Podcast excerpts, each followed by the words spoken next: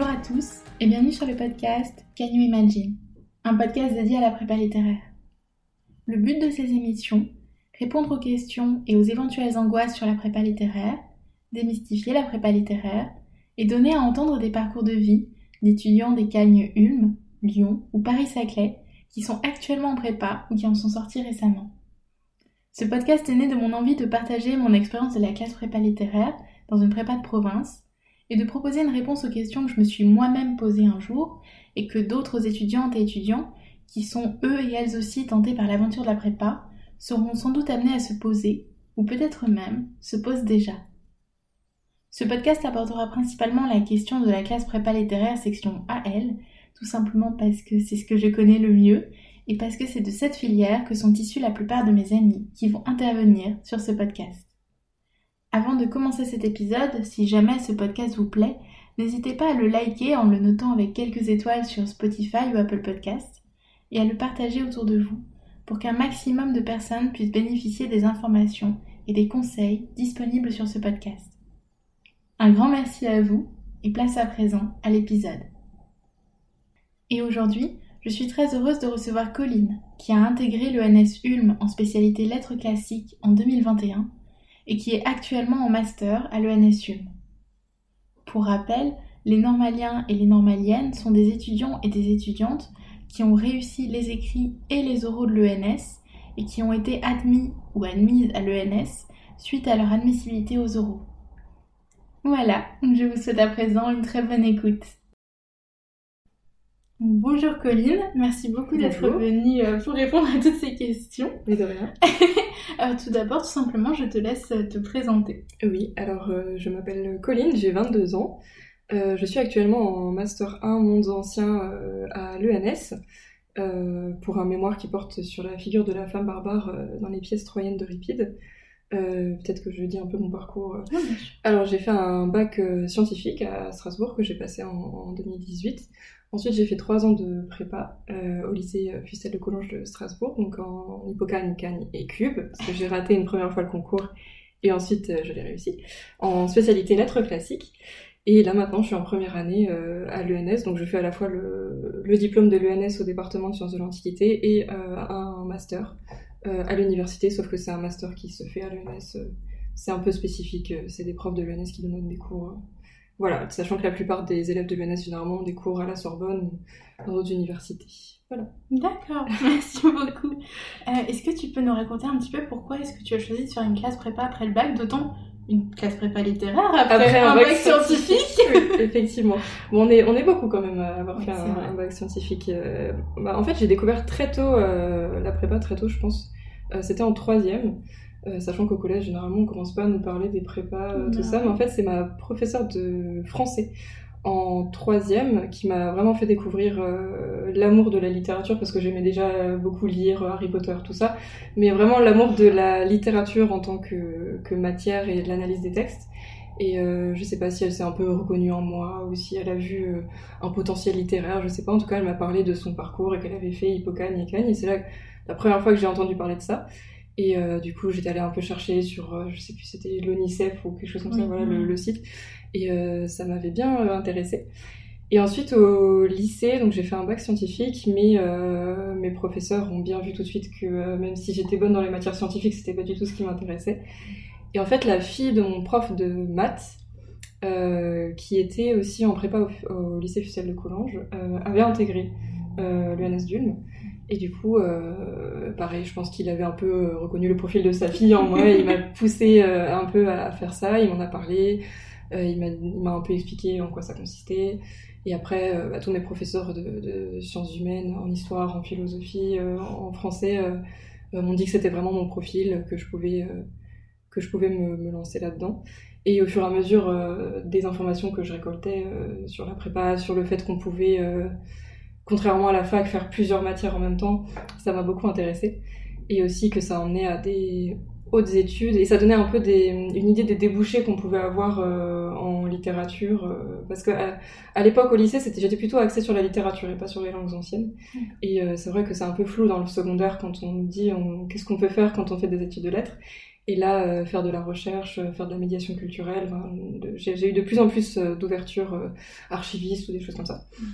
Et donc, je me suis lancée là-dedans grâce à ces professeurs qui m'ont parlé de, de, la prépa. D'accord. Dès la troisième. Dès la troisième. Ah ouais, c'est ouf. oui, effectivement.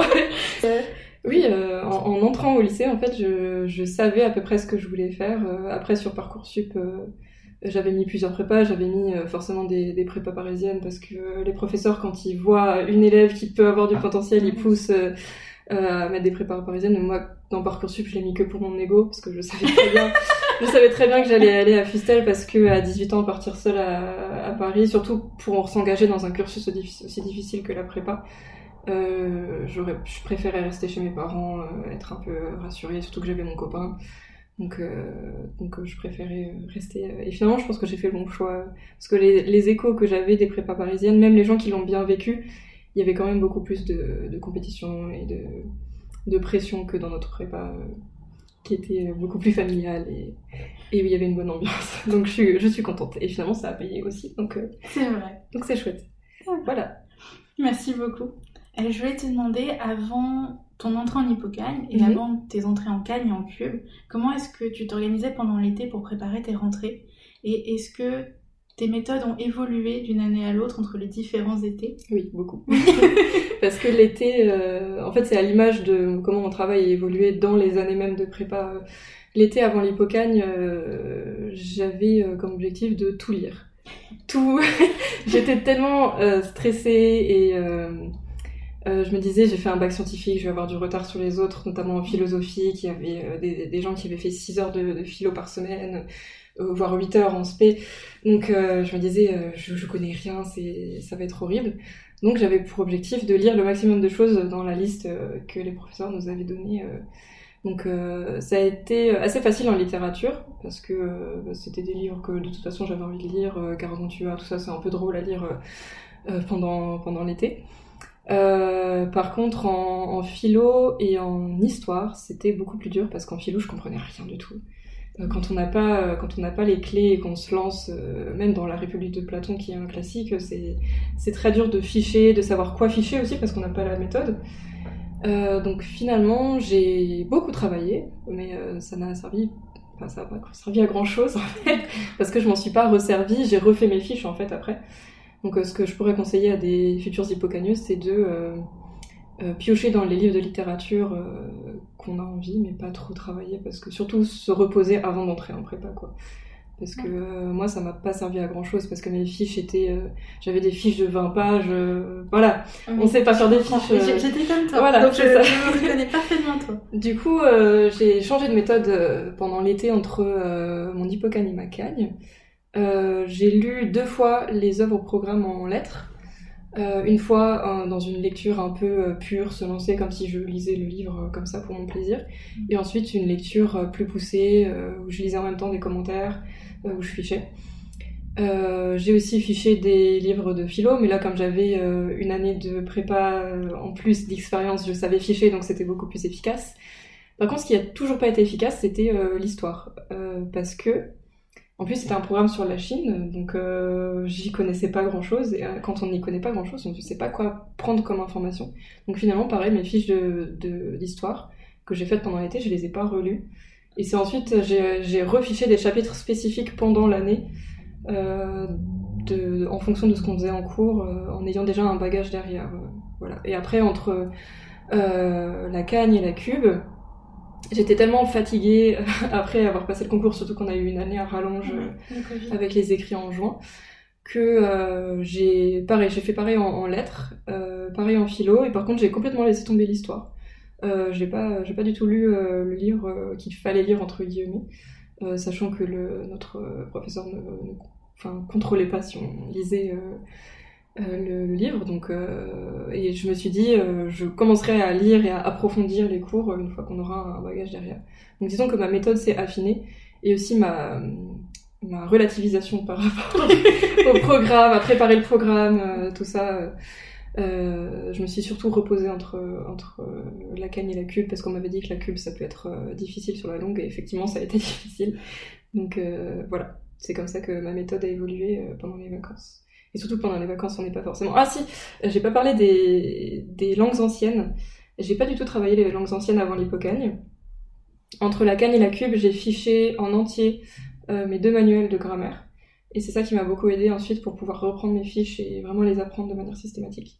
Et comme ça, après l'été, entre euh, la canne et la cube, ben, en fait, j'avais pas grand chose à faire à part relire mes fiches.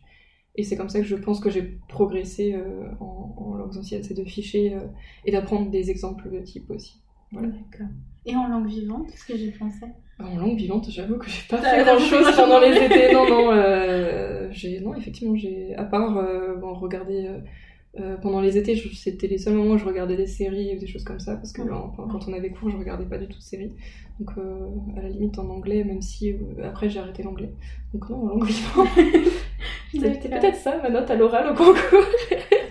je sais pas, mais oui, effectivement, j'ai pas beaucoup travaillé je lisais pas. Euh, j'ai commencé à lire en allemand et en anglais après avoir passé le concours, en fait. Euh, donc, euh, voilà. Bon, tu l'as quand même eu. Moi, je, me tire. merci beaucoup. Est-ce que tu peux nous parler un petit peu de tes méthodes de travail et d'organisation pendant tes années de prépa, d'autant que Madalena, qui est passée avant toi, nous a oui. ton organisation? Je crois que je lui faisais un peu peur à Madalena, euh, justement. Euh, mais même tout le monde me dit, euh, ouais, quand je voyais tes agendas, ça me donnait mal à la tête. Et effectivement, bah, comme je dis, ça a beaucoup évolué pendant les trois années. Et j'ai beaucoup évolué aussi au niveau de la relativisation du travail, parce qu'en hippocane, je travaillais vraiment tout le temps. je travaillais, je venais en avance le matin, donc avant les cours, je travaillais. je faisais, je faisais attention à manger vite, comme ça entre midi et deux, je travaillais. Euh, le soir, quand je rentrais, je travaillais. Euh, le week-end, pareil. Et en fait, je cloisonnais pas vraiment mon travail. Euh, c'est-à-dire que je faisais de tout, tout le temps. donc, je suis arrivée épuisée à la fin de l'année d'Hippocane. Euh, et après, au fur et à mesure de la canne et de la cube, j'ai réussi à un peu euh, mieux organiser. Donc je me suis noté, noté là ce que je faisais parce que j'ai un peu perdu à, me relire. Euh, je, je sais pas comment je faisais en fait parce que là maintenant que, je fais la fac, je sais pas comment comment je faisais. du coup, je venais quand même le matin en, canne et en cube plus tôt parce qu'en plus je, je, prenais le vélo donc ça me faisait un peu ma, mon bol d'air frais du matin. je venais tôt. Et comme le matin, c'est là où je retiens le mieux quand j'apprends, j'apprenais euh, du vocabulaire latin, du vocabulaire allemand, euh, et je faisais du petit latin, du petit grec en attendant que les autres arrivent. Entre midi et deux, euh, j'ai arrêté de travailler. parce que c'était vraiment ma pause de, midi, manger, se, se restaurer, comment dire, se, reposer avant de reprendre un après-midi et une soirée ensuite de travail. Euh, tous les soirs, je reprenais euh, tout ce qu'on avait eu comme cours dans la journée. Comme ça, c'était fait, euh, les cours étaient pliés et je pouvais passer à autre chose. reprendre, ça veut dire, moi, je prenais mes cours à l'ordinateur. Ça veut dire remettre en page, mettre des couleurs, faire des recherches si j'ai pas compris un mot ou si j'ai noté une date en histoire sans noter ce qu'il y avait parce que parfois ça allait très vite. Mmh. et aussi tout de suite reporter des informations dans mes fiches. Euh, sachant que mes fiches, je les faisais aussi à l'ordinateur justement pour pouvoir euh, les faire évoluer au fur et à mesure. Euh, donc en reprenant mes cours et ensuite pendant les week-ends et les vacances, ficher des articles, des livres et approfondir. Comme ça, j'avais toujours des fiches évolutives parce qu'en hippocampe, je faisais des fiches papier et je me sentais enfermée dans la fiche et, de mettre que des dates et des petits titres.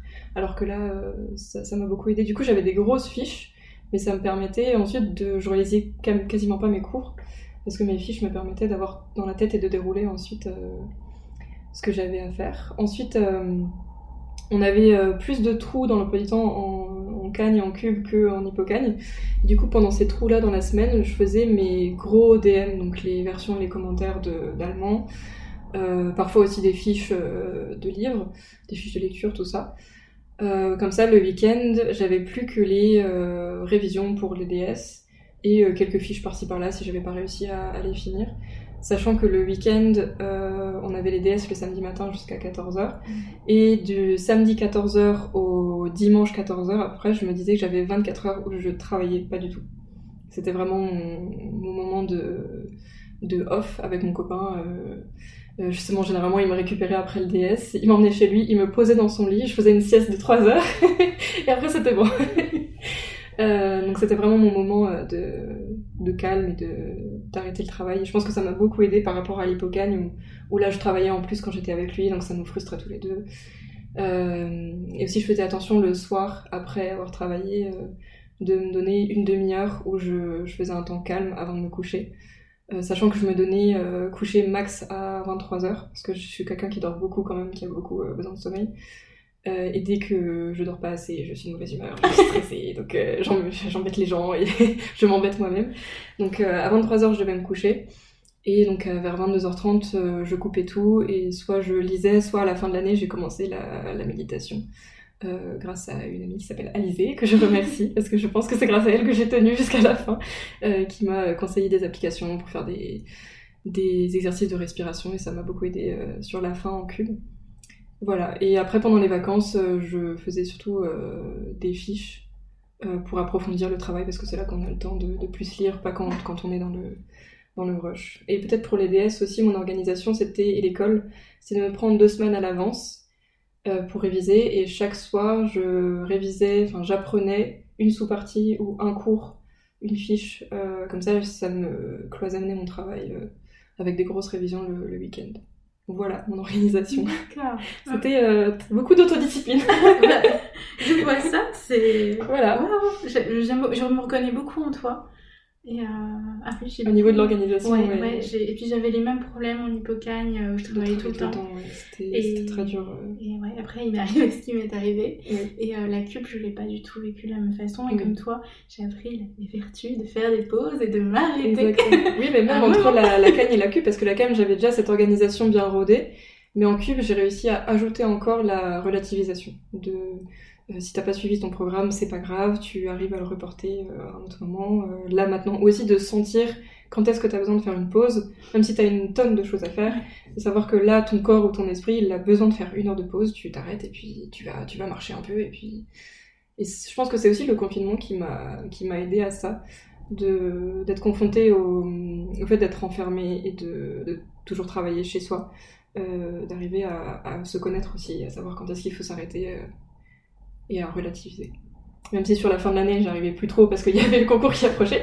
Mais, euh, mais j'ai beaucoup mieux vécu ma cube niveau stress. Et... Mais tout, le monde me dit ça en fait, j'ai l'impression. J'ai ma cube. Alors que tout le monde est là, est-ce que je cube Je sais pas. Euh, je sais pas si je peux encore faire un an. Et finalement, euh, j'ai beaucoup mieux vécu. C'était beaucoup moins.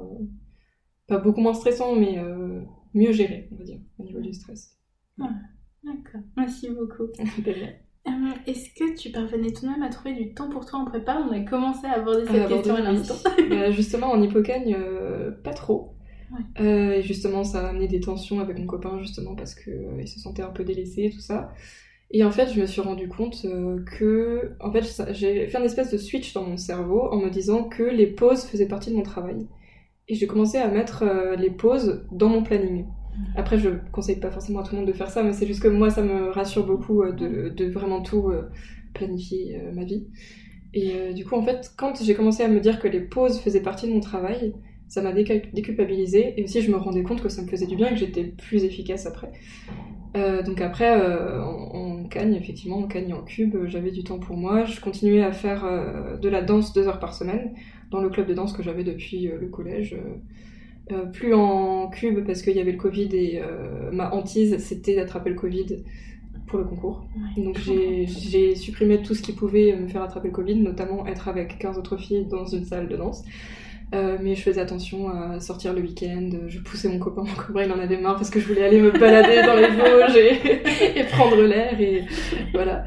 Euh, donc je faisais attention à garder euh, cette activité physique. J'ai commencé à prendre le vélo au lieu des transports en commun, euh, même qu'il pleuve, qu'il neige, qu'il vente, je prenais le vélo parce que c'était ma, bouffée d'air frais avant de, venir en cours, ça faisait beaucoup de bien. Et justement le week-end j'avais ces 24 heures où je faisais rien à part regarder des films, des séries avec euh, mon copain ou aller se balader justement quand je le traînais euh, quand il faisait beau euh, dans les montagnes pour avoir un peu d'air frais. Donc oui, j'ai réussi quand même à... Et c'était un apprentissage comme tout en fait en, en prépa. D'accord. Merci beaucoup. Est-ce que tu aurais des conseils à partager pour mieux faire face au stress? Tu l'évoquais à nouveau avant bah, En fait, je pense que ça dépend vraiment des, des gens. Comment, en fait, c'est apprendre à se connaître tout simplement. Parce que, comme dit, moi, j'avais vraiment besoin de tout planifier, euh, de tout. Euh, j'avais des plannings à toutes les échelles. C'est-à-dire que j'avais mon planning sur l'année, notamment pour l'apprentissage du vocabulaire ou de la grammaire. Ça veut dire que je me disais, ce mois-ci, j'apprends telle ou telle déclinaison, ce mois-ci, j'apprends telle ou telle conjugaison en latin. J'avais des plannings sur le semestre, notamment pour le fichage des livres. Euh, sur le mois pour les DS. Donc j'avais un tableau blanc. Euh, d'ailleurs, maintenant ma petite sœur est en première année de médecine, elle m'a repris mon tableau blanc euh, pour avec les DS en rouge, l'école en vert pour avoir les dates et savoir comment m'organiser. Après, j'avais sur la semaine et sur le jour avec des to-do list. J'avais j'ai commencé un bullet journal là je l'ai un peu arrêté parce que j'ai un peu la flemme justement où je pouvais me faire des to-do list par jour justement en mettant mes pauses euh, quand j'étais vraiment stressée, je me mettais carrément des horaires en me disant euh, ça va aller, tu vas réussir à tout faire dans ta journée. Euh, donc moi, ma façon de gérer le stress, c'était de tout planifier. Mais je sais que ça ça va pas pour tout le monde, que justement parfois je faisais peur à des gens avec mes agendas, notamment Madalena, qui était tout le temps à côté de moi et qui m'a suivi toute la, toute la prépa, qui a suivi mes tribulations. voilà. Et sur la fin de l'année, si j'ai un conseil à donner, c'est de euh, demander de l'aide plus vite. Parce que moi, j'avais plus, euh, je sais pas si c'était de la fierté ou de la peur de demander de l'aide, mais vraiment, en fait, sur la fin, si j'ai tenu, c'est vraiment grâce au soutien des, professeurs, grâce au soutien euh, des gens comme Alizé, par exemple, qui sortaient avec moi des cours quand je commençais à faire des crises d'angoisse à la fin de l'année, qui me disaient ça va aller, respire, et justement qui donnent des conseils. Et effectivement, commencer la méditation plus tôt, je pense que ça m'aurait plus euh, aider. Donc euh, si j'ai peut-être un conseil, c'est euh, ne pas avoir de préjugés sur la méditation et commencer plus tôt parce que ça aide vraiment beaucoup, notamment à s'endormir. Sur la fin de l'année, j'arrivais presque plus à dormir. C'était mes premiers travers d'hypocagne qui recommençaient et la méditation m'a beaucoup aidé à retrouver un espèce de sommeil réparateur. Voilà. Donc mon conseil, ce serait d'apprendre à se connaître, de demander de l'aide et de faire de la méditation. voilà. Merci beaucoup, Colline. Alors maintenant, j'ai une question. tu as parlé plusieurs fois de ton copain. Oui. Que penses-tu de l'adage prépa maqué, prépa raté Alors, je pense qu'il est faux, j'en suis Mais que ça dépend beaucoup euh, du, stade où on en est dans la relation quand on entre en prépa. Euh, ça dépend des deux personnes aussi euh, et de la personnalité des deux personnes. Euh, sachant que moi, quand je suis entrée en prépa, ça faisait déjà presque un an que j'étais avec mon copain.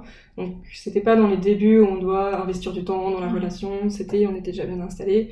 On se connaissait bien tous les deux. Il, m'avait vu dans la préparation du bac, donc il savait comment j'allais être en prépa. On était, on avait beaucoup discuté avant sur euh, comment ça pouvait se passer et tout ça. Euh, et j'ai de la chance d'avoir un copain très compréhensif. Euh, je me rends compte même maintenant de comment il a pu m'épauler quand je faisais euh, des crises de larmes le week-end parce que j'en pouvais plus. Euh, qu'il a su euh, se mettre en retrait, euh, garder ses frustrations et ouvrir le dialogue à chaque fois ça, que ça n'arrive pas. Donc je suis très reconnaissante. S'il m'écoute, merci. et oui, en fait, je pense que ça dépend. Il y a des gens qui vont peut-être sacrifier la relation plutôt que la prépa. D'autres, je sais que ma professeure de philosophie en terminale, euh, elle dit qu'elle a raté le concours parce qu'elle s'est engagée dans une relation euh, pendant la prépa et que elle, elle était à fond dans sa relation et que du coup maintenant elle, elle le regrette pas. Mais, euh, mais je pense que ça dépend des gens, ça dépend du, du couple, des, personnes, de comment le dialogue s'engage. et puis maintenant on est toujours ensemble et on sait qu'on peut traverser des, des, moments comme ça aussi, des moments où l'un est très focus sur quelque chose et que l'autre est là pour l'épauler aussi. Donc je pense que c'est intéressant aussi dans une relation pour la faire grandir. Voilà, donc euh, je pense que c'est pas une fatalité la prépa pour les couples, mais euh, il faut quand même prévenir que c'est que c'est dur à vivre pour l'un comme pour l'autre, euh, que ce soit les, les frustrations, l'autodiscipline qui est plus dure aussi quand on a un copain, voilà. Donc il faut savoir que c'est dur, mais que c'est possible si tous les deux y mettent du leur. Voilà. Merci beaucoup. C'est un message d'espoir pour tous les couples. D'accord avec toi et j'ai la même expérience. Je me suis mise avec mon copain un an avant la prépa, pareil. Il m'a vu avant le bac, voilà. il savait. Et, euh, et, on est toujours ensemble, donc euh, oui. je vais faire un épisode dédié. Mais euh, ça me semblait intéressant aussi de t'entendre, d'entendre ton point de vue, oui. parce que toi, contrairement à moi, tu es normalienne, mais ça montre bien quand même qu'on peut être en couple. Oui. Et avoir le concours. Et je pense que c'est des relations saines en fait. C'est ça. C'est ce que. En fait, il faut avoir une relation saine à la base pour euh, beaucoup communiquer, parce qu'effectivement, on a eu des, périodes vraiment très difficiles, mais euh, c'est ce qui donne de l'espoir pour la suite. C'est que qu'on a réussi à traverser trois ans où moi j'étais en prépa. Et je pense aussi que ça m'a, c'est ce qui m'a aidé à, à, décompresser aussi les week-ends parce que si j'avais pas mon copain où je me disais entre guillemets j'étais obligée de le voir et de lui accorder du temps. Enfin c'est normal et moi j'avais envie aussi. Donc euh, c'est ce qui, en fait, d'être chez lui. En fait, le week-end, j'étais pas vraiment chez moi. C'était comme des mini-vacances. D'être chez lui, c'était, j'emmène pas de travail chez lui. Et c'est euh, mon petit cocon de sa chambre. donc je pense que ça m'a beaucoup aidé à ça, d'avoir un copain. Peut-être que j'aurais pas été aussi euh, facilement dans la décompression si euh, s'il avait pas été là. Voilà. Ouais. Je, je, te rejoins totalement. Euh, Thomas, c'était vraiment mon rock et je me suis aussi, je me suis rendu compte en fait de l'ampleur des sacrifices qu'il a fait pendant, les, pendant mes années prépa. Et moi, pareil, si tu m'écoutes, moi chérie, merci. je suis très reconnaissante. Et merci beaucoup. Voilà. Et bon, merci beaucoup du coup d'avoir répondu à cette question. Ça me semblait vraiment intéressant de voilà de démystifier un peu cette idée que prépa égale impossibilité d'un couple euh, qui Mais en plus, c'est une question qui revient souvent euh, quand je suis à des réunions des anciens ou des choses comme ça. Euh, c'est est-ce que t'as un copain? Est-ce que ça, ça, ça, peut marcher? Oui, ça peut marcher. Si la relation est saine et que ça peut marcher. Il faut qu'il y ait les bases qui doivent y avoir dans tout couple de la communication. Après, effectivement, commencer une relation en prépa, je sais pas du tout. Euh, je... Parce qu'effectivement, on doit investir plus de temps, on est plus investi effectivement aussi, donc euh, je, ça, je, je peux pas me prononcer. Mais une relation déjà installée, euh, oui, ouais. ça marche. Merci beaucoup, Colline. je voulais te demander, est-ce que tu peux nous raconter dans l'ordre de ton choix? C'est une question traditionnelle dans ce podcast. ton meilleur et ton pire souvenir de tes trois années en prépa? Oui. Alors, je vais peut-être commencer par le pire, comme ça, en fait, c'est même pas un souvenir, c'est une euh, période. Euh, c'était euh, la période juste après les résultats d'admissibilité pendant ma cube, où j'ai appris que j'étais admise aux, aux oraux. paradoxalement, c'était ma pire période. D'accord. en fait, j'ai eu beaucoup de choses qui se sont bousculées parce que j'étais admise aux oraux. Euh, j'ai fait aussi le concours euh, normalien étudiant dont, on va parler après. Donc euh, j'ai appris que j'étais admissible aussi à l'écrit et à l'oral de ce, de ce concours. Donc j'avais ça à préparer en plus. Et en plus, j'avais un partiel d'ancien français à réviser parce qu'avec la fac pour les équivalences, tout ça.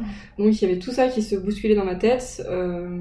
en plus avec la pression de se dire j'ai jamais été aussi proche de mon rêve depuis trois ans. Euh, donc en fait, j'étais au bord du burn-out, je pense. Euh, euh, j'ai pas réussi à gérer, alors que pendant trois ans de prépa, j'arrivais à cloisonner les choses, à bien planifier tout ça. Là, j'ai tout qui s'est bousculé et j'ai commencé à faire des crises d'angoisse régulièrement, alors que ça faisait depuis le début de la prépa que j'en faisais plus.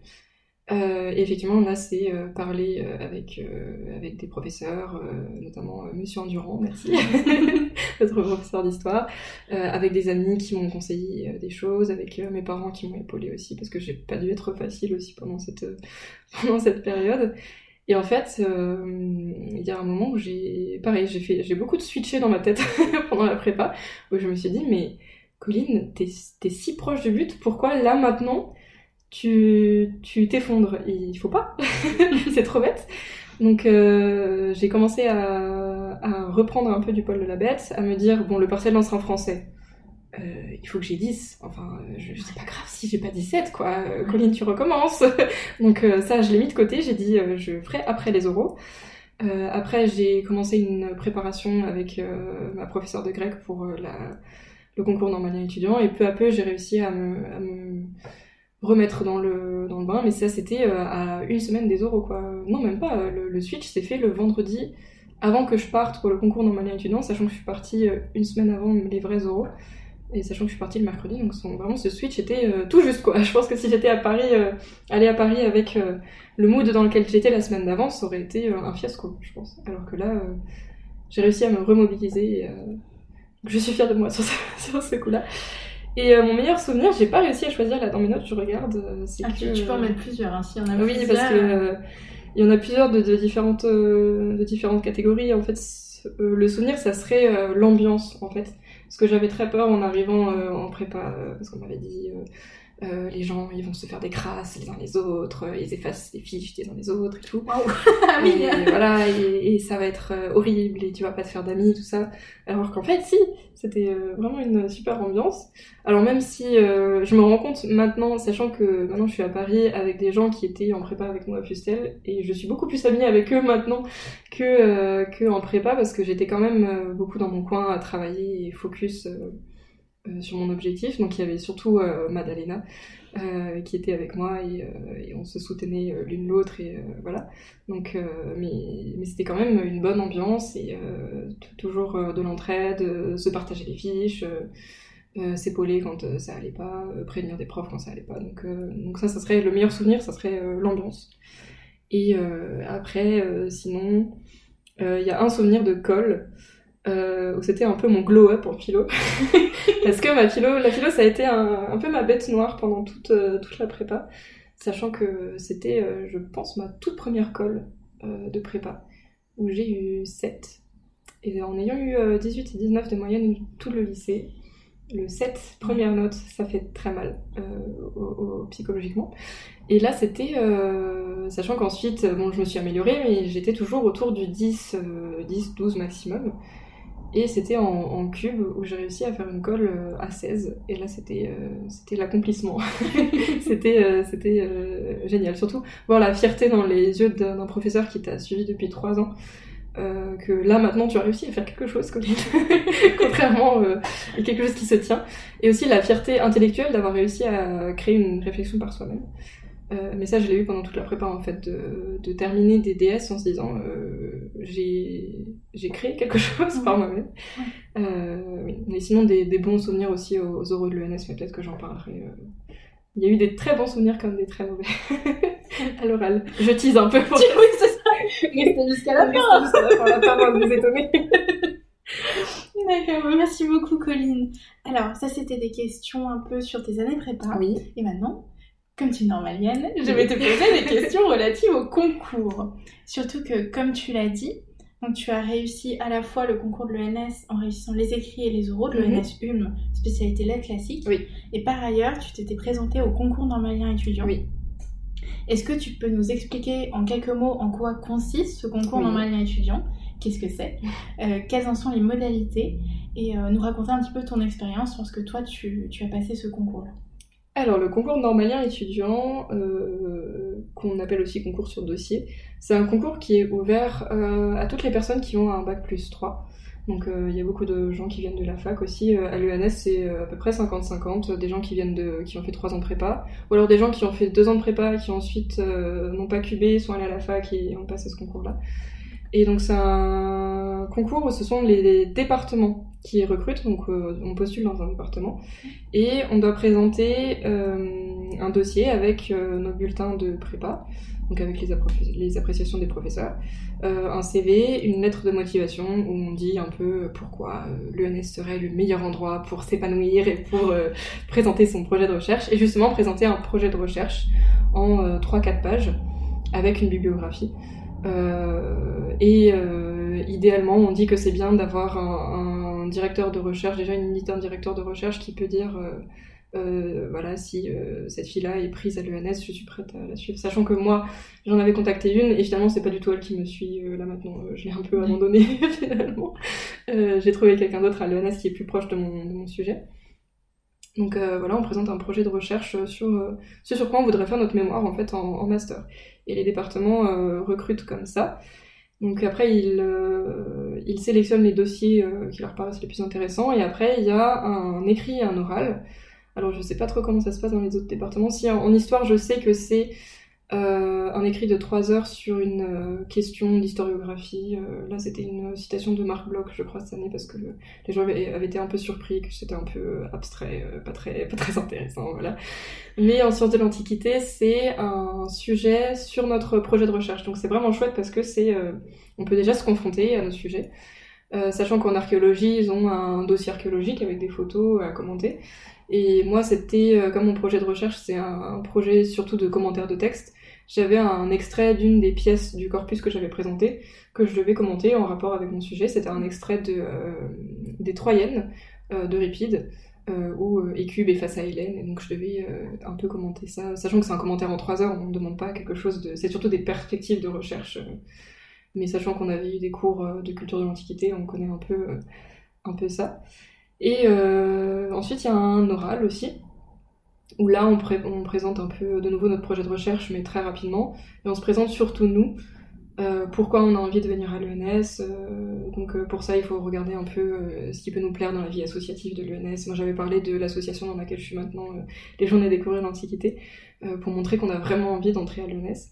Et après, il y a un petit entretien où les professeurs nous, nous posent des questions sur notre projet de recherche pour voir s'il se tient. Moi, je sais que j'avais beaucoup été préparée, comme mon sujet de recherche est un peu sur les gender studies, tout ça certains professeurs de la vieille école peuvent être un peu sceptiques, donc j'avais été beaucoup préparée à répondre à ce genre de questions pour montrer que j'étais euh, euh, béton historiographiquement, tout ça. Euh, les professeurs m'avaient prévenu. Finalement, ils m'ont même pas trop cherché sur ça. c'était, ils étaient très sympas. Euh, en fait, j'ai été très surprise au début parce que euh, ma professeure de grec m'avait dit que bah, ça sera euh, deux ou trois professeurs, un jury de deux ou trois professeurs, et je suis entrée dans la salle et c'était tout le département qui était là. Donc j'étais oh, face à une dizaine de professeurs en heure J'ai eu le coup de stress qui a monté, mais, mais finalement ça s'est très bien passé. Ils étaient adorables et ça, c'est ma technique. J'ai repéré une professeure qui hochait la tête en souriant.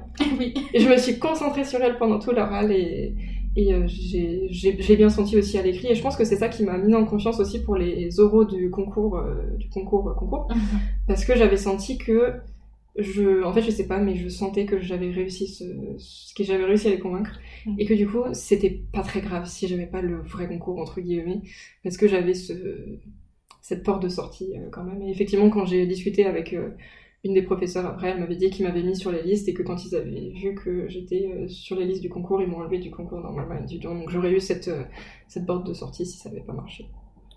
Voilà. Et donc, euh, pour passer les oraux, il faut d'abord être reçu aux écrits ou c'est de toute façon Non, c'est écrit, et oral. Moi, j'ai passé l'oral avant l'écrit. voilà. D'accord. Voilà. D'accord. Et est-ce que, parce que tu disais c'était une porte de sortie, il me semble que les normaliens étudiants par exemple, ne sont pas rémunérés comme les normaliens. Euh, les normaliens étudiants ont euh, les, mêmes, euh, les mêmes possibilités d'études, les mêmes possibilités de logement, mais ils ne sont pas rémunérés, effectivement. Parce qu'ils ne sont pas fonctionnaires stagiaires. Ils sont pas fonctionnaires, ils n'ont pas le statut de fonctionnaire stagiaire, ils sont juste étudiants. Sachant qu'à l'UNS, on peut aussi venir juste pour faire un master en étant ni normalien étudiant, ni normalien. on peut juste être étudiant et venir faire des cours il y a beaucoup d'étudiants, ou même euh, des étudiants d'autres universités qui viennent prendre des cours euh, parce que ce professeur-là est réputé pour cette euh, discipline-là. c'est très ouvert, donc voilà. Et après, sachant que il y a toujours des petites traditions entre normaliens étudiants, normaliens. il y a la première fête de l'année, normalement, les normaliens étudiants doivent payer un verre aux étudiants justement parce qu'ils ne sont pas payés. Ou alors, les étudiants ont souvent des tarifs moins chers dans les associations ou à la cantine. D'accord. Donc il y a des choses qui sont mises en place. C'est ça, il y a des choses qui sont mises en place. Et donc à part le salaire, c'est la seule différence entre normal et Je pense que oui, oui, ça doit être la seule différence. Bon, c'est quand même une grosse différence, mais surtout en habitant à Paris. Mais euh, je suis bien contente d'être rémunérée. Mais, euh, mais oui, il me semble que c'est la seule différence, sachant qu'ils peuvent avoir les logements à l'ENS aussi. Euh. Et c'est en discussion pour que les masteriens aient aussi les logements. mais c'est en tractation parce qu'il n'y a pas beaucoup de logements non plus. Voilà. D'accord. Merci beaucoup. Euh, au sujet des épreuves écrites du concours, oui. Euh, vu que tu les as réussies et très brillamment, j'étais là. je.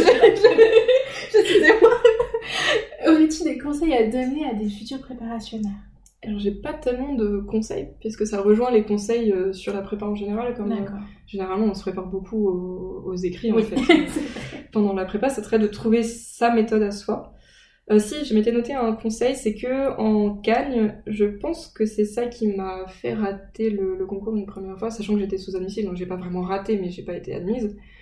Euh, c'est que je n'approfondissais pas assez les cours en plus de ce qu'on avait comme cours. Euh, le conseil que j'aurais à donner, c'est que si vos professeurs prennent du temps à vous faire des dossiers avec des articles, n'est-ce pas, monsieur le professeur d'histoire? Avec des articles, avec euh, des images à commenter, euh, ce n'est pas pour rien, c'est pour qu'il faut les lire, il faut les ficher.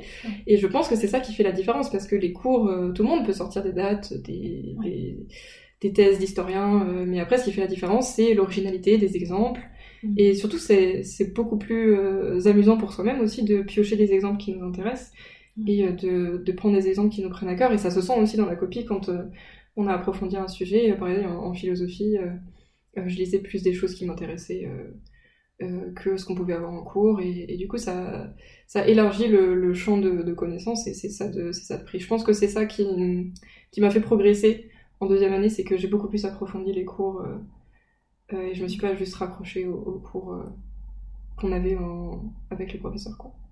Et est-ce que tu t'appuyais exclusivement sur des, des écrits ou est-ce que tu allais aussi regarder du côté des émissions, de la radio? Les émissions, je prenais pas tellement le, temps de, de, le faire, effectivement. C'était plus euh, sur l'écrit. je suis en train de réfléchir. Il me semble que j'ai regardé une émission pour le programme d'histoire. Euh, mais parce qu'en plus c'était sur euh, c'était l'époque du rapport euh, Benjamin Stora donc c'était c'était l'actualité donc mais sinon mais effectivement moi je suis très à l'aise sur les écrits j'ai une méthode de lecture qui, qui est assez efficace mais je pense qu'aussi varier les médias ça peut aider à, à ne pas s'ennuyer dans les révisions effectivement plutôt que de toujours rester à ficher des articles. Moi, moi j'aime beaucoup ficher des articles donc donc euh, même encore aujourd'hui, euh, je, le fais encore à la fac. Donc euh, dès que on peut valider un cours en faisant une fiche de lecture, moi je le prends. donc c'est un travail de recherche que j'aime beaucoup. Donc après varier les, médias, effectivement, ça peut être une bonne idée si on s'ennuie un peu dans la dans le fichage d'articles. Ouais, je me dis aussi, tu sais, les personnes qui ont une mémoire très auditive. Oui, moi j'ai une mémoire photographique. Oui, voilà, ça doit être ça aussi. Moi, tout ce dont je me souviens si je regarde une émission, c'est des images, donc c'est pas. c'est pas, très efficace. Euh. Alors qu'un un article, euh, même, je relisais pas tellement mes fiches d'articles. Une fois que j'avais fiché l'article, je l'avais en tête. Donc, euh, D'accord. Donc voilà. Mais ça serait d'avoir des exemples personnels, c'est mon, conseil. Merci beaucoup, Colline. maintenant, j'aimerais te poser des questions au sujet des épreuves orales du mhm. concours. Est-ce que tu peux nous raconter un petit peu ton expérience des euros de l'ENS Peut-être des souvenirs qui t'ont marqué Maintenant que tu nous as teasé Alors, euh, c'était, je pense, l'expérience la plus impressionnante et la plus stressante de ma vie. Euh, j'ai jamais eu... En fait, je sais pas si c'était du stress. J'ai réussi à transformer ce stress en adrénaline et qui m'a poussée. Et j'avais, euh, pareil, encore un de ces switches dans ma tête. Euh, j'ai appliqué la règle du fake it until you make it. C'est-à-dire qu'avant, à chaque fois que j'arrivais à l'ENS pour passer un oral, je m'enfermais 5 minutes dans les toilettes et je me mettais dans la peau d'un personnage sûr de soi. C'est-à-dire que c'était pas du tout moi, mais juste. Et après, là maintenant, je reparle à des gens qui m'ont croisé dans les couloirs pendant les oraux et qui me disent Toi, j'étais sûre que tu l'aurais. Parce que tu faisais peur à tout le monde, t'avais un regard de tueuse. Alors que dans la vie, j'ai pas un regard de tueuse. dans la vie, je suis pas du tout, euh, je suis pas du tout sûre de moi. Alors que là, j'ai réussi à me mettre dans la peau d'un personnage euh, à la fois décontracté, sûr de soi, euh, et, ça, c'était notre professeur de lettres en, en colle qui m'avait dit que la posture jouait beaucoup. Et effectivement, la première chose que je faisais quand j'arrivais dans la salle, c'était me poser et faire attention comment je mettais mes jambes, comment je me tenais. Mm. Et c'était vraiment mon personnage de personne sûre de soi. Et euh, donc ça, c'est aussi quelque chose qui m'a appris que je pouvais être sûre de moi. Et maintenant, je le fais à chaque fois que j'ai une présentation orale, en fait, ou que maintenant que je fais des présentations devant des classes d'élèves, parce que mine de rien, c'est stressant d'avoir 25 petites têtes qui me regardent. Euh, et en fait, euh, je, je prends la, le personnage du professeur. Et, et comme c'est un personnage et que c'est pas moi, je me dis c'est pas forcément moi qui rate, c'est le personnage. Et donc euh, ça, ça va beaucoup mieux. Et donc sur ça, je suis très fière de moi et sur la gestion du stress. Et après, disons les, les souvenirs, euh, bah, il y a des très bons souvenirs, notamment mon oral de grec, euh, euh, où j'avais très peur du, de l'oral de grec, parce que nos professeurs de grec en prépa avaient tendance à nous chercher pendant l'école sur nos difficultés, et, ça me faisait très peur. Et en fait, là, je suis arrivée dans la salle, et déjà, le, le professeur avait une voix extrêmement douce, et euh, du coup, ça m'a mis en confiance. Il m'a dit euh, Bonjour, j'espère que vous n'êtes pas trop stressé. Je peux vous proposer euh, de l'eau, des madeleines. Oh et est-ce que tout va bien? On va pouvoir commencer. Et là, vraiment, ça m'a mise en confiance. Et pareil, sur l'improvisé homérique, en fait, l'oral de grec, on, a à la fin, on nous donne des vers d'Homère, donc qui, qui déjà n'est pas du grec classique, donc c'est très difficile. Et on doit improviser dessus, traduire et traduire en improvisé à la lecture. Et j'ai traduit 20 vers. C'est la première fois que j'ai réussi à traduire d'un coup. Je sais pas, c'est mon personnage qui a pris ma place. et j'ai traduit. J'étais tellement en confiance par la voix douce de ce professeur. Et euh, pareil, en, histoire, euh, ça s'est transformé en, discussion. Euh, en plus, à la fin, j'avais un, un, tote bag librairie Kléber. et la professeure me dit Ah, bah, vous direz, vous direz bonjour au professeur de la prépa de Fustel, parce que j'étais à Fustel. Et donc là, ça m'a mise en, confiance aussi. Et sinon, ce qui s'est pas bien passé, c'est mon oral d'allemand. J'ai complètement perdu mes moyens. C'était terrible. C'était une des, pires sensations de ma vie. en fait, j'ai senti le court-circuit dans mon cerveau, clairement, entre parler allemand, euh, gérer le stress et euh, faire un commentaire construit. Mon cerveau, il a, j'ai senti la, le petit X dans mon cerveau. et euh, je voyais les profs qui essayaient de, ils étaient, ils étaient vraiment adorables, hein, pas méchants, ils me cherchaient pas, mais ils essayaient, ils ramaient avec moi. Allez, on va te remettre dans le bateau. Tu peux le faire. Et c'est, le seul oral où je suis sortie, je me suis enfermée dans les toilettes et j'ai pleuré. Mais bon, après, je suis contente aussi d'avoir réussi à à pas m'être arrêtée là-dessus et euh, j'ai appelé ma mère quand je suis rentrée, j'ai pleuré un bon coup et puis je m'y suis remise quoi. J'ai réussi à, me remettre dedans. Le lendemain c'était un oral d'histoire ancienne où je suis beaucoup plus à l'aise. Ça s'est bien passé. Le week-end mon copain est venu me rendre visite. Euh, ça aussi ça m'a beaucoup aidé euh, pendant les oraux. Si j'ai un conseil à donner, c'est ne pas refuser. Si votre copain vous dit on, prend une pause entre tes oraux et parce que mes deux meilleures notes à, à l'oral c'est en histoire et en grec et c'était juste avant et juste après sa venue. Est-ce que c'est une coïncidence? Je ne sais pas.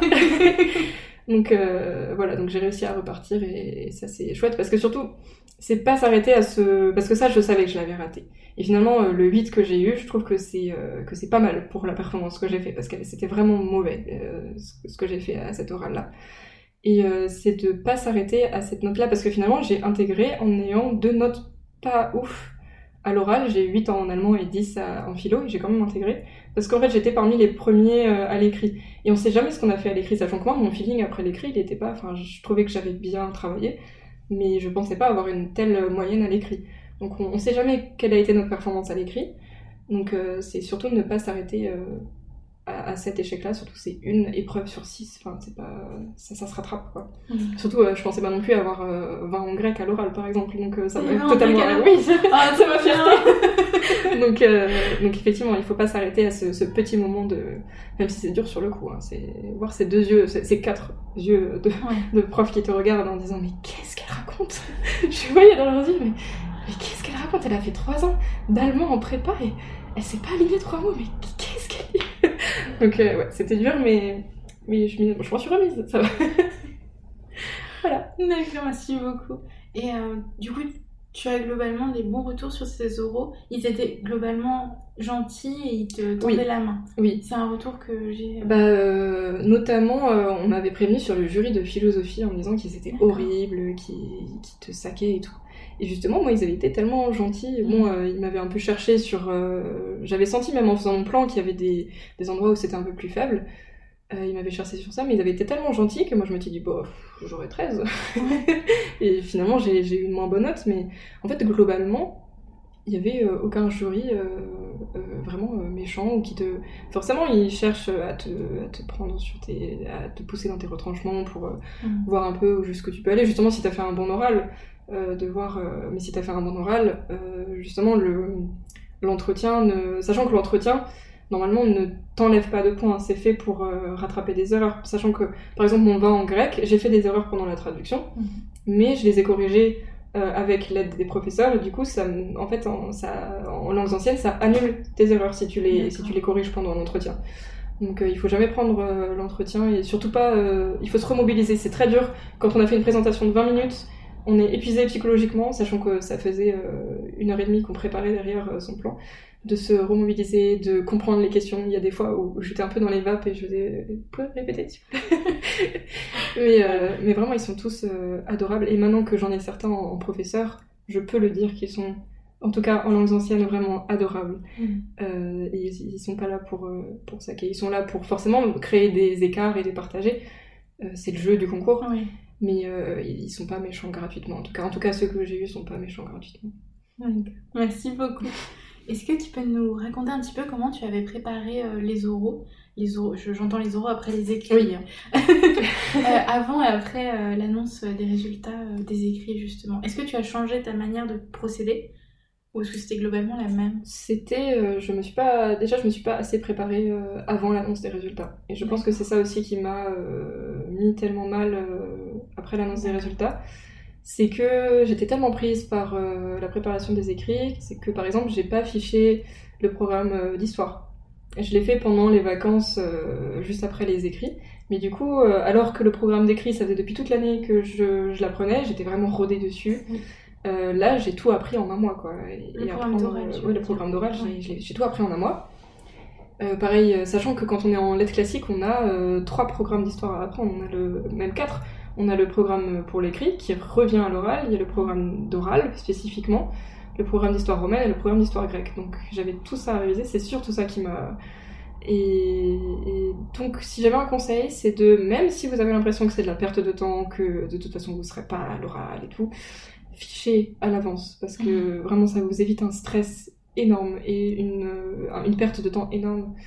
Euh, parce que euh, moi, ce qui m'a été le plus utile finalement, juste avant l'oral, c'était euh, que euh, j'ai rejoint des, professeurs de prépa, notamment euh, à Paris, pour boire un café au bout d'un moment. Et ils m'ont prêté des livres. Et je sais pas si c'est le, destin. J'ai lu un livre sur l'histoire archéologique de Rome, la veille de mon oral d'histoire ancienne. Et mon sujet, c'était la mort de l'empereur d'Augustin Néron. Et donc j'ai pu, j'ai pu parler du mausolée d'Auguste, j'ai pu parler de la procession funéraire. Donc vraiment même les petites lectures que vous faites par-ci par-là, ça peut vous, vous être utile. Et donc euh, ne pas perdre son temps à apprendre le gros du truc euh, un mois avant les oraux. Quoi.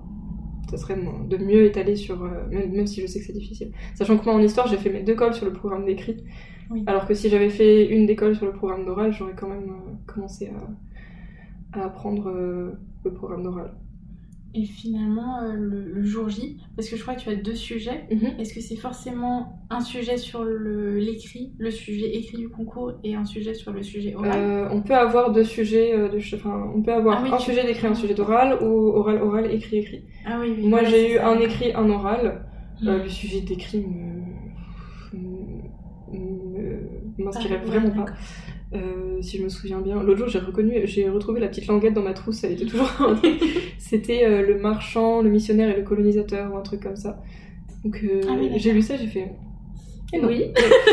alors. Alors que l'autre sujet, c'était unité et diversité du bloc de l'Ouest ah à partir de 1958. Et ça m'a beaucoup plus parlé. Euh, donc, euh, et en plus, en plus le, jury était euh, très agréable, hein. ça a fini en discussion en fait. C'était, mm. cet entretien-là, je l'ai pas du tout ressenti comme un concours, c'était vraiment une discussion. en plus, ils étaient très axés histoire culturelle et pas du tout économique. Ou... Parce que moi, s'ils m'avaient commencé à me parler d'histoire économique, j'étais perdue. Et là, on a parlé des années de comment les Français recevaient la culture américaine. Donc, donc moi, ça m'allait très bien. Si, si, si, ça veut commencer à me demander des chiffres euh, ou euh, l'impact de la guerre nucléaire en France, enfin bon, non. J'ai eu beaucoup de chance euh, sur, sur ce coup-là. Parce que c'est aussi la, ce qu'il faut se dire, c'est la chance des. Enfin, ça, fait peur, ça peut faire peur aussi. c'est la chance du sujet sur le coup, la chance, la chance du jury, c'est aussi un peu de hasard. J'ai eu de la chance d'avoir eu des, des, sujets intéressants globalement. C'est super. Est-ce que tu peux nous parler un petit peu maintenant de tes études actuelles à l'ENS Oui. Euh, peut-être une semaine type, je ne sais pas s'il y a des semaines types. Euh, un peu les cours que tu suis et ta charge de travail, je pense quand même allégée par rapport à la prépa. Oui. Justement, là, quand je relisais euh, ma méthode de travail, je sais plus, je sais pas comment je... Sachant que dans deux ans, je passe l'agrégation, je sais pas si j'arriverai à refaire ça. je pense, hein, parce qu'il y aura, il y a l'enjeu à la clé, mais... Euh, alors une semaine, je vais peut-être commencer par vous présenter un peu euh, comment ça se passe à, l'UNS, parce que c'est un peu spécifique euh, par rapport aux, autres facs, sachant que c'est pas une fac, c'est une grande école. en fait, à l'UNS, on passe un diplôme universitaire normal, donc un, master. Donc moi, je fais un master à, l'université, qui s'appelle Mondes anciens, sachant qu'il y a une partie langue et texte et une partie histoire. Moi, je suis plutôt dans langue et texte. Mmh. Euh, et ensuite, on passe aussi euh, le diplôme de l'ENS, où là, il faut valider à la fois des cours dans euh, notre discipline, des cours dans d'autres disciplines. Donc on peut prendre des cours dans n'importe quelle discipline, des cours de cinéma, des cours de littérature, d'anthropologie. Il y a même des cours de sciences pour littéraire. c'est très intéressant pour les gens qui font de la philosophie des sciences notamment parce que c'est c'est très abordable, même si on n'a pas fait un, un, bac S même, c'est très abordable. Euh, et donc il faut passer ces cours-là. Il faut aussi des, ce qu'ils appellent des expériences transdisciplinaires, donc euh, organiser un séminaire de recherche, euh, partir à l'étranger. et après, il faut aussi avoir des engagements un peu associatifs, et notamment des associations qui, qui gèrent des roulements dans les chambres de l'ENS pour accueillir des migrants. Il y a des associations de médiation culturelle, notamment l'association où je suis, qui organise des journées à l'ENS sur différents thèmes sur l'Antiquité et on accueille des lycéens et des collégiens pour montrer un peu que l'Antiquité ça peut être utile dans la vie et ludique. Euh, notamment là, on a réussi à organiser une conférence sur le thème de Harry Potter et ça a eu beaucoup de succès auprès des élèves. Et il y a aussi des associations de soutien scolaire euh, ou d'aller dans des lycées de zone prioritaire pour euh, un peu montrer que c'est possible d'arriver à un tel niveau d'enseignement, sachant que moi je viens pas forcément d'un milieu extrêmement privilégié, mes parents sont de la classe moyenne, donc c'est aussi une façon de montrer que même si l'ENS est c'est très un, entre-soi. C'est peut-être un des, des inconvénients que, que, je dirais à, l'ENS, que euh, peut arriver à l'ENS même en, étant euh, d'un milieu euh, pas privilégié, quoi. donc il y y a, toutes ces expériences, donc c'est très foisonnant. Et euh, du coup, moi, pour mon master, il n'y a pas beaucoup de cours à prendre pour le master. Je, suis très surprise du peu de cours qu'on peut prendre pour valider un master par rapport à... Sachant qu'en prépa, j'ai compté, j'avais euh, presque une trentaine d'heures de cours parce que l'aspect la, lettres classiques, il y a, beaucoup d'heures de cours à prendre. Euh, on a 4 heures de latin, 4 heures de grec, euh, 3 heures d'histoire ancienne. donc j'avais une trentaine d'heures de cours, plus les DS, plus le travail personnel. Mmh. Et là, euh, avec les cours du master plus les cours de l'ENS, je suis même pas à 20 heures de cours. Et sachant que j'ai quand même pris beaucoup de cours euh, comparé à certains autres. Donc euh, pour le master, j'ai des cours de d'histoire ancienne, grec et romaine en fonction du semestre. je les ai notés. Un séminaire de littérature antique, c'est le séminaire de ma directrice de recherche. Alors, le premier semestre c'était sur la poétique d'Aristote et là on travaille sur une pièce de Ripide et comme je travaille sur Ripide c'est très intéressant. Mmh. donc un séminaire de recherche c'est pas comme un cours, c'est une séance où euh, la directrice aussi invite des amis chercheurs. Euh. ça peut être très impressionnant, notamment quand on doit faire un exposé devant toutes ces sommités de la connaissance. Euh, mais c'est très intéressant parce que du coup, tout le monde vient avec ses connaissances et des horizons différents, donc c'est très enrichissant. J'ai des cours de littérature grecque et romaine et des cours un peu plus techniques de métrique. Bon, je vais pas rentrer dans les détails parce que la métrique latine, ça impressionne pas tout le monde, mais c'est très, c'est très utile pour mon sujet de recherche et d'épigraphie aussi. Euh, je tenais à prendre un, quelque chose un peu plus archéologique, euh, parce que c'est ça, l'ENS qui est bien, ce qu'on peut prendre euh, les cours qu'on veut, comme on veut. Et après, pour le DENS, j'ai pris des cours quand même de version et de thème pour, en pensant à l'agrégation, parce que quand même toujours penser à l'agrégation, parce que j'ai trop peur de perdre mon niveau de prépa en ne prenant pas de, cours de version. J'ai des cours de langue, j'ai commencé l'italien notamment. au premier semestre, j'avais des cours d'anthropologie, une introduction à l'anthropologie qui est très intéressante parce qu'on on partait sur des films en fait anthropologiques hmm. et après on c'était des temps de discussion euh, des cours euh, d'iconographie. Donc on apprend à lire les images sur les céramiques euh, grecques. Donc c'est très intéressant quand tu vas au Louvre ensuite pour pouvoir savoir lire les images. Des cours de mythologie aussi. Donc ça c'est très chouette également. Apprendre à, décrypter un peu les mythes comment se forment les mythes comment on peut voir des, des similitudes entre différentes aires géographiques. Voilà. Donc c'est des cours très diversifiés mais en même temps beaucoup moins chargé qu'en prépa. Je crois que j'ai trois demi-journées de libre par semaine, sachant que je travaille plus pendant les soirées. Hmm. Euh, et le week-end, je travaille. Il y a des week-ends où je travaille presque pas, notamment ceux où je rentre à Strasbourg, je travaille pas en fait. Hmm. ce qui était impensable il y a un an encore. D'ailleurs, a quelque chose que je peux, dont je peux témoigner, c'était l'entrée à l'ENS qui était un peu difficile psychologiquement, paradoxalement. En ayant fini la prépa, on peut se dire, bah voilà, maintenant c'est fini, euh, la belle vie est devant toi. Mais en fait, euh, c'était difficile de m'adapter à ma nouvelle vie, entre guillemets, parce que j'étais tellement cloisonnée et dans l'autodiscipline pendant trois ans, que m'adapter à un nouveau mode de vie où j'avais du temps libre, en fait, il y a des moments où je me retrouvais dans du temps libre, et en même temps, je culpabilisais de rien faire, mais j'avais rien à faire pour les cours. Et c'était très bizarre comme, euh, comme début de comme début d'année. Et, euh, mais après, c'est se remettre en route et s'adapter euh, aussi. Donc là, ça va, ça va très bien. donc c'est cool. Bah, tant mieux. D'accord, merci beaucoup. je voulais te demander, donc tu nous as parlé de l'agrégation. Mhm. Donc j'imagine que tes projets d'avenir, ce serait de devenir professeur-chercheuse. Oui. En passant l'agrégation. En passant l'agrégation, c'est ça. D'accord. oui, mon objectif là, c'est de terminer mon master. Euh, j'hésite encore. Euh, à l'ENS, on peut euh, en fait faire des interruptions d'études.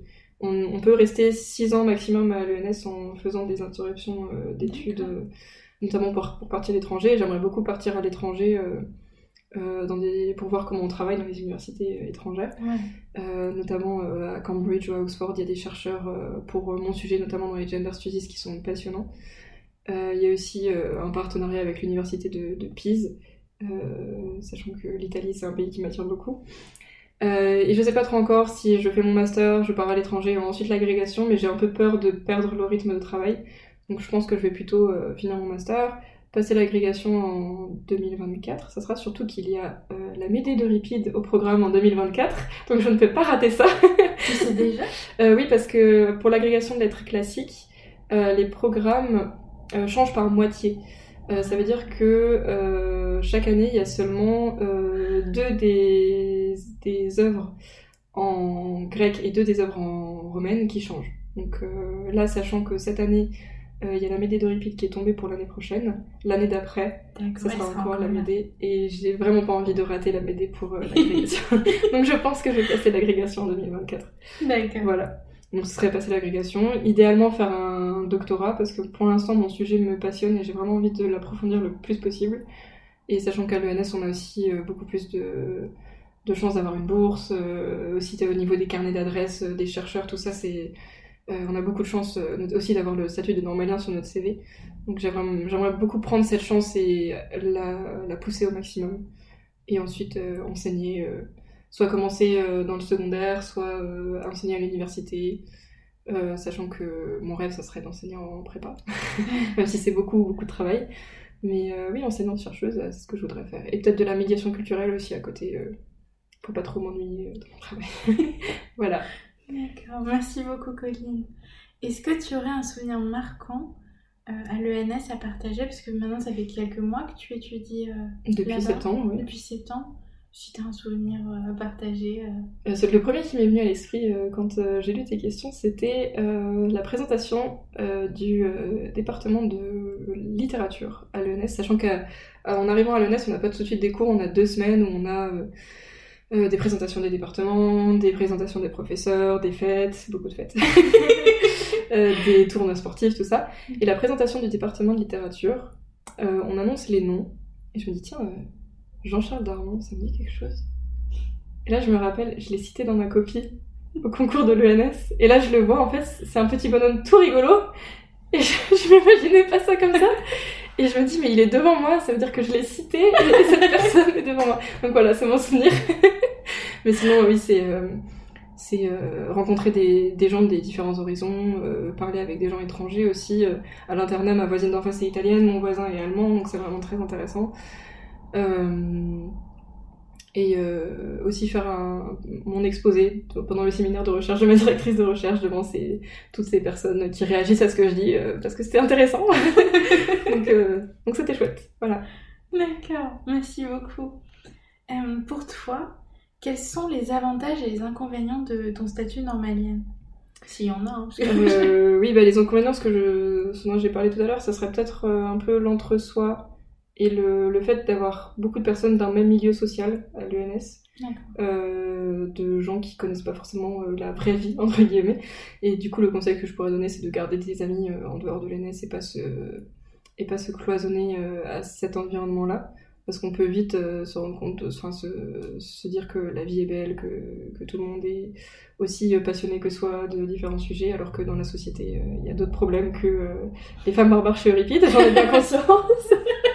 c'est sûr que je vais pas euh, trouver un remède contre le cancer avec ça, mais euh, voilà, après, euh, c'est, sinon, c'est, c'est vraiment génial. c'est le fait d'être, en plus, moi j'ai la chance d'être logée à l'internat dans le bâtiment historique même, donc au 45 rue avec le Panthéon à côté, la Sorbonne, l'ambiance, même si l'ambiance est un peu tendue en ce moment à la Sorbonne, mais l'ambiance du quartier, de pouvoir faire une expo sur un coup de tête, euh, et pareil, le fait, ce que je préfère, c'est de, pouvoir euh, ne pas se cloisonner à mon sujet et pouvoir prendre des cours euh, dans n'importe quel, de n'importe quel sujet, pouvoir croiser des choses. ce semestre, j'étais à un séminaire qui croisait à la fois la danse et la science de l'Antiquité. Sur une amie qui est dans le club de danse où je suis à, à l'ENS. Donc c'est vraiment passionnant de, croiser les disciplines et c'est comme ça que je conçois la recherche aussi, c'est de pas se, se, cloisonner et de, de se nourrir de tout ce que les autres peuvent nous apporter. Donc je trouve que le LS c'est vraiment le meilleur endroit pour, pour cette pluridisciplinarité, on va dire. D'accord. Voilà. Merci beaucoup. Est-ce que c'est la dernière question Est-ce que tu aurais des derniers conseils à donner à des futurs préparationnaires ou hippocagneux ou hippocagneuses euh, qui te viennent outre ceux que tu as déjà j'ai déjà donné euh, bah, c'est des conseils un peu durs à suivre c'est de relativiser voilà oui. relativiser sa vie en général relativiser votre vie euh, mais en fait c'est pas vraiment un bon conseil mon conseil ça serait de prendre ce que la prépa donne parce que euh, en trois ans de prépa, j'ai plus grandi en trois ans de prépa que pendant toute ma vie. Et euh, surtout, la vie ne s'arrête pas. Bon, après, c'est facile euh, pour moi de le dire parce que j'ai été prise, mais la vie ne s'arrête pas si on n'a pas eu le concours. Ah, parce que moi, j'ai des, j'ai des amis qui, qui, sont très bien dans leur vie alors qu'ils n'ont pas eu le concours. Enfin, c'est, c'est la prépa a beaucoup plus à donner que juste un sésame pour pour le concours. c'est se faire des amis, notamment. C'est euh, se prouver à soi-même qu'on peut euh, créer une réflexion, euh, c'est se prouver à soi-même qu'on peut abattre une telle somme de travail aussi, qu'on est capable d'autodiscipline. et oui, donc prendre tout ce que la prépa a donné, que ce soit en termes d'expérience et ou en termes de connaissances et de ne pas s'arrêter à, des échecs. Et que aussi les échecs qu'on vit, et même les, moments difficiles, ça fait grandir. Voilà. Ouais. D'accord, merci beaucoup Colline. Bah, de rien. je pense que du coup on va arrêter là, mhm. mais euh, je vais vraiment te remercier parce que comme dit, tu travailles maintenant à l'ENS, oui. donc tu vis à Paris, oui. tu es revenu sur Strasbourg. Oui, c'est mes vacances, donc je, reviendrai de toute façon. Oui, oui, mais tu es venu euh, jusque, dans mon appartement pour faire cette interview, donc vraiment merci beaucoup à toi. Et j'espère que ton témoignage pourra aider euh, bah, plein de personnes. voilà, bah, je te dis encore merci beaucoup. Et merci beaucoup à vous si vous êtes encore là, si vous avez euh, suivi cet épisode jusqu'au bout. Et euh, je vous dis à une prochaine. Merci encore.